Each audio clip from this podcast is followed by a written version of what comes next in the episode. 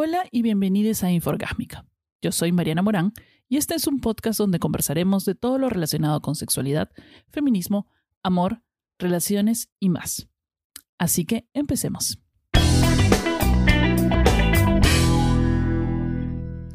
A ver, voy a empezar por algo. me gusta el uso del lenguaje inclusivo, me encanta el uso del lenguaje inclusivo, es algo que me alegra poder usar.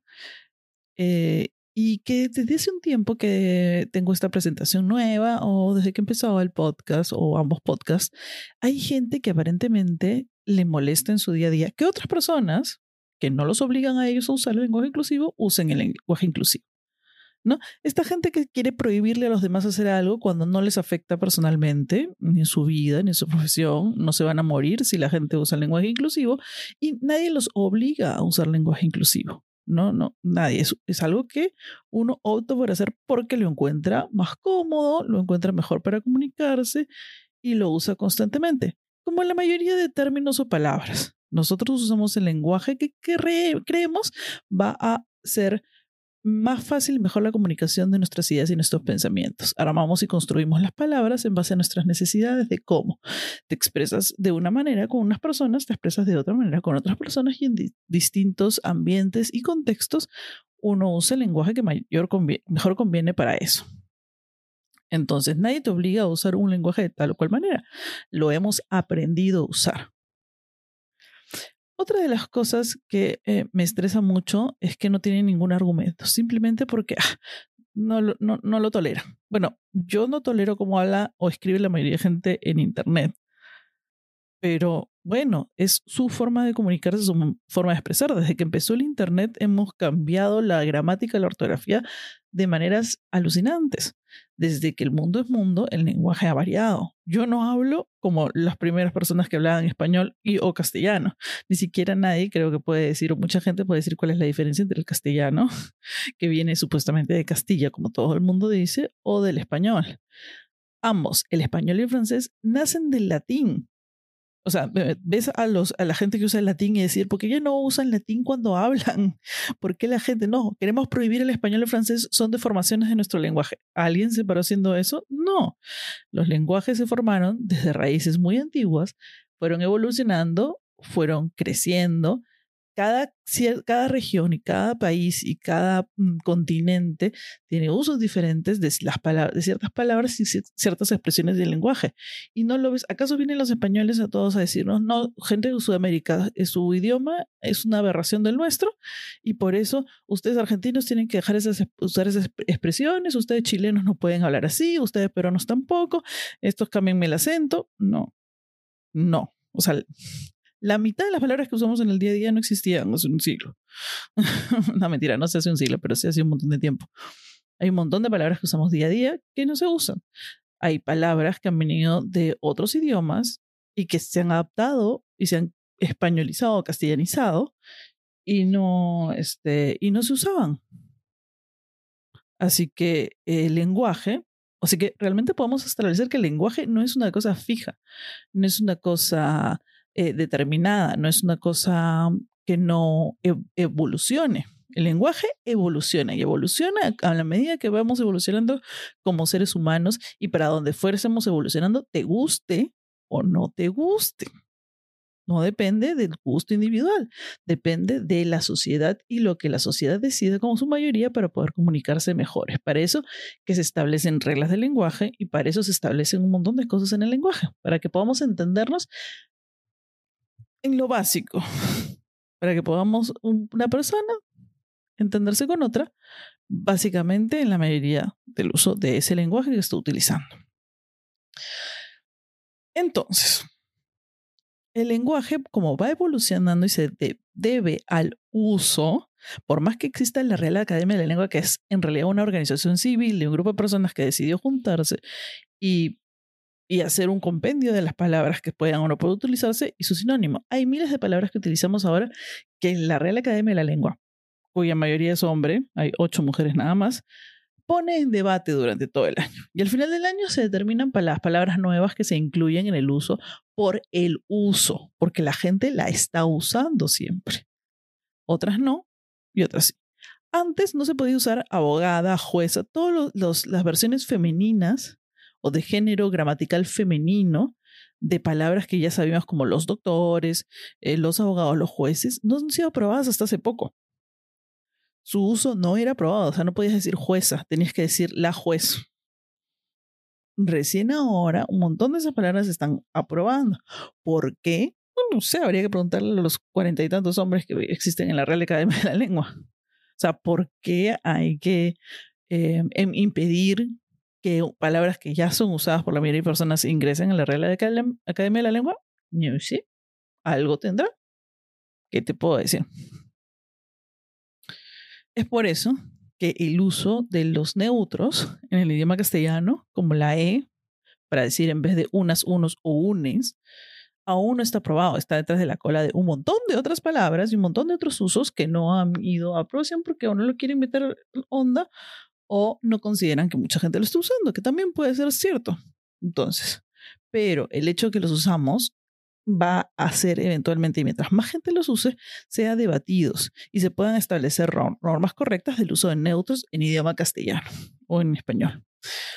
Entonces, ¿por qué yo, a mí me gusta usarlos? Yo, desde chica yo me he sentido bastante fuera del establecimiento del género como el concepto entre una mujer y un hombre. Yo hacía un montón de cosas que hacen los niños que no hacen las niñas. Jugaba con un montón de cosas y tenía comportamientos de niño y no de niña, por ejemplo. Entonces, em, los géneros en las cosas siempre me han incomodado muchísimo, sobre todo en las personas. En las cosas no, en las personas. Sobre, sobre todo cuando antes, cuando yo era chica, nadie iba a usar las niñas y los niños en ningún momento de la vida, en ninguna. Eran los niños y eran los niños.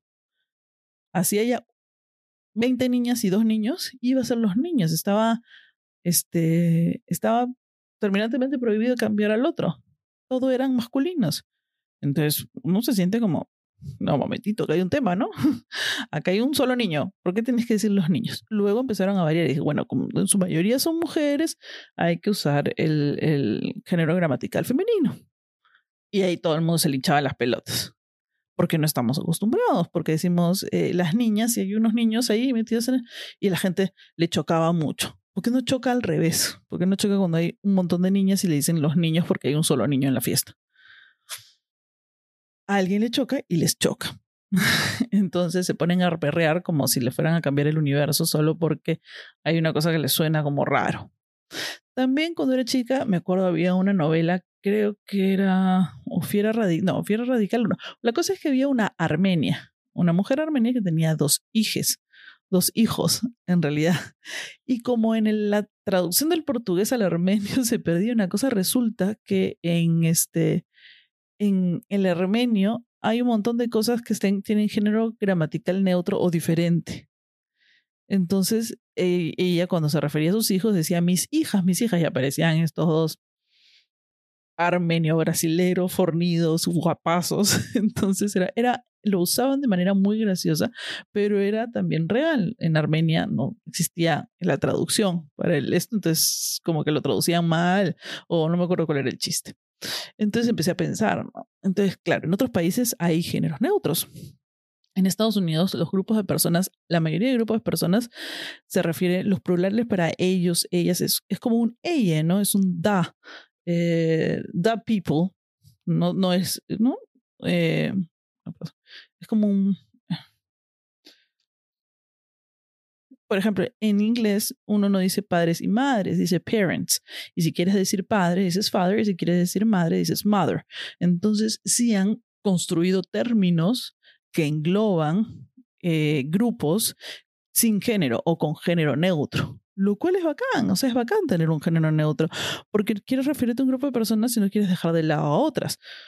Y no quieres darle más importancia o valía a uno por ponerlo delante o por ponerlo detrás o para que uno se enojen. Entonces, si estamos luchando por la igualdad de todos, no es más igual a encontrar o, o, crear un, un, término para un grupo de personas que sea neutro, que eh, hable tanto a madres y padres y eh, a todo el mundo, a las padres madres, a los madres padres, a todos, sin dejar de lado ninguno.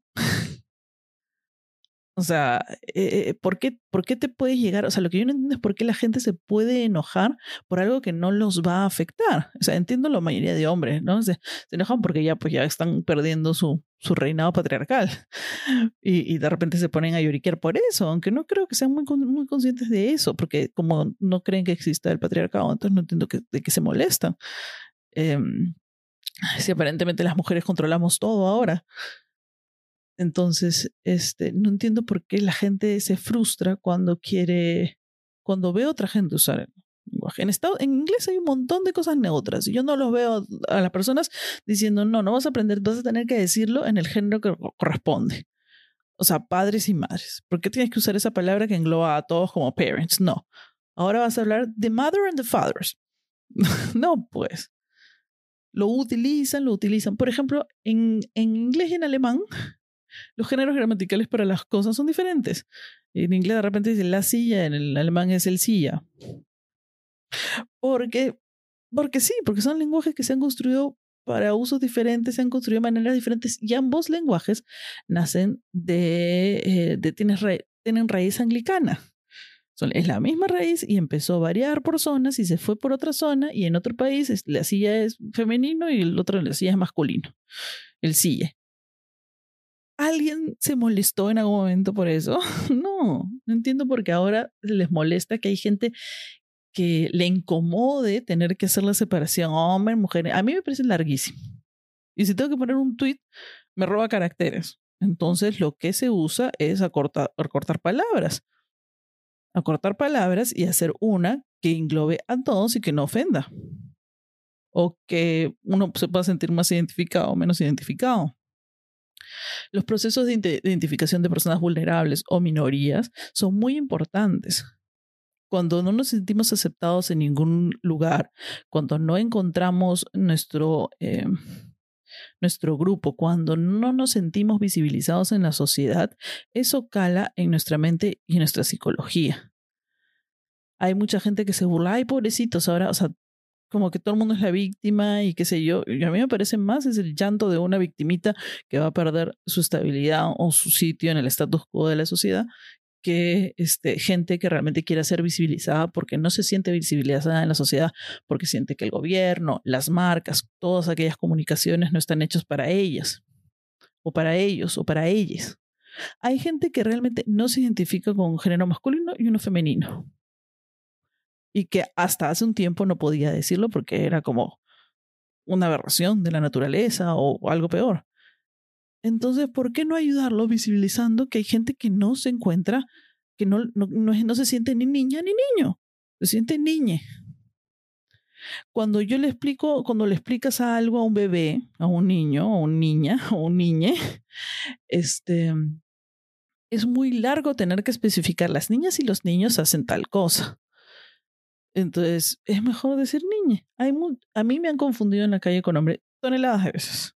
Cientos, centenares, centenares. Yo preferiría que, que se este, refieran a mí por término neutro para que ya nadie se confunda. ¿Cuál es el problema? Yo no tengo ningún problema. Me parece mejor usar el género neutro. Te ahorras palabras, te ahorras tiempo, no ofendes a nadie. Yo no entiendo por qué. Para mí es la solución más fácil. El uso del género inclusivo para mí es una de las soluciones más fáciles que encuentro en el universo para este tipo de cosas. El que haya términos que yo puedo usar. A mí yo me siento muy incómoda nombrando las niñas, los niños. A veces se me pasa y digo todos o los niños y qué sé yo. Y, como en este episodio, lo he dicho un par de veces y siempre empiezo por el género masculino porque vengo de la época en que uno estaba acostumbrado a eso y no se me va todavía. Me cuesta hacer, es un esfuerzo, pero lo hago porque quiero sentirme mejor cuando hablo. Me siento muy incómodo cuando no, no, o sea, cuando no tengo un término neutro. En verdad, a mí sí me, sí me, sí me pone medio nerviosa cuando no tengo un término que me, me, altera, ¿no? Un término que englobe a tanto las personas que se identifican con el género femenino con aquellas del género masculino. Sé que hay personas que no les gusta, no lo quieren usar, pero no se sientan obligadas a hacerlo, no tienen que hacerlo. No, son ni mejores ni peores personas si quieren o no quieren hacerlo, están acostumbrados a otra cosa, está bien. Nadie está obligando a la gente a usar el género neutro, pero no se molesten al verlo. es una parte de la evolución de los seres humanos, una parte de cómo está evolucionando la sociedad. Probablemente va a seguir así durante 20, 30, 40 años más. Cuando ustedes se mueran, ya de repente el lenguaje el uso será mayor o de repente se habrán olvidado y ya no será. O lo usarán algunos poques. Pero no tiene por qué, eh, no tienen por qué agredir a las personas, no tienen por qué molestarse si es que no entienden, sin que no estén en el momento para entender este proceso evolutivo, esta evolución de la sociedad o esta evolución del lenguaje. No hay por qué agredir a los demás. Nadie te está pidiendo a ti que cambies tu manera de escribir o de hablar. Solo que aceptes las de otros. Las de otros, en realidad. Bueno, ese fue como una especie de otra verborrea acerca del lenguaje. Lo que pasa es que sí, mucha gente ha estado dejando mensajes en los videos, este, en, en mi historia. Hay gente que ya no me escucha porque uso eh, todes en vez de todos o porque digo bienvenides. No sé, a mí hay ciertas palabras que hasta funcionan bonito con el E, o sea, suenan, tienen un, swing más bacán, ¿no? No entiendo por qué eh, el odio. Eso es lo que yo no entiendo, por qué el odio. Yo no te estoy gritando de que escribe, este, incluye todas las mujeres o golpeándote o diciéndote que tienes que hacer lo que yo digo. No. Pero yo no entiendo por qué tú estás tratando de hacer lo que yo, o sea, que yo haga lo que tú quieras o lo que tú digas se tiene que hacer acepta tal como es este podcast que se habla a veces en género neutro. más ni siquiera lo hago en todo el rato. A veces se me escapan géneros masculinos más que femeninos todavía. Este, de repente algún día puedo hacer uno que solo sea de mujeres y solo hable en género femenino. Y de repente a otra persona le moleste. Eso también, todo va a molestar.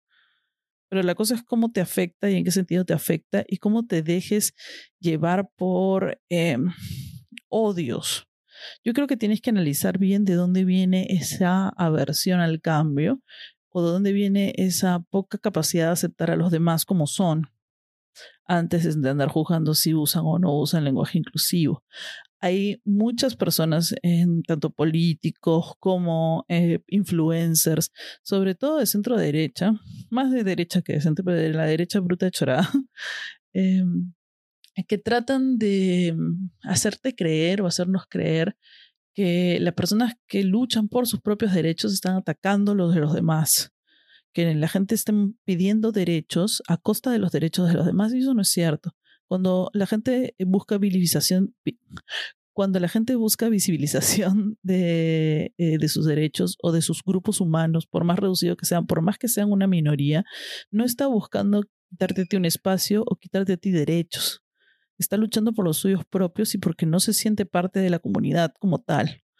Entonces, lo único que podemos hacer es, es si no podemos hacer algo más grande, es tenderles una mano para que se sientan visibilizados, para que sepan que nosotros estamos ahí y que entendemos que existen y que están pidiendo derechos y que en algún momento vamos a tener la capacidad de luchar por ellos y dárselas.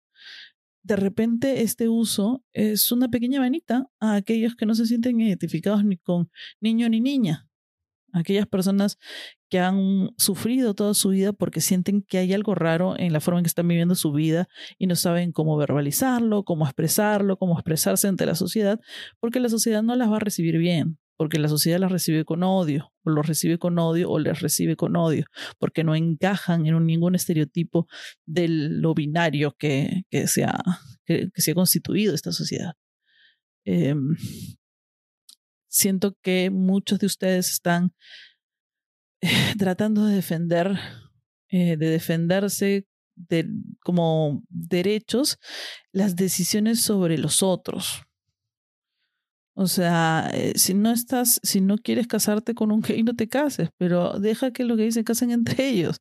No tienes por qué meterte en las decisiones de otras personas Creo que parte de la sociedad y de aprender a vivir en sociedad es el espacio que reciben otros grupos que no necesariamente em, coincidan con, con uno. O sea, estamos hablando de que se, hace unos días he estado haciendo un mapa.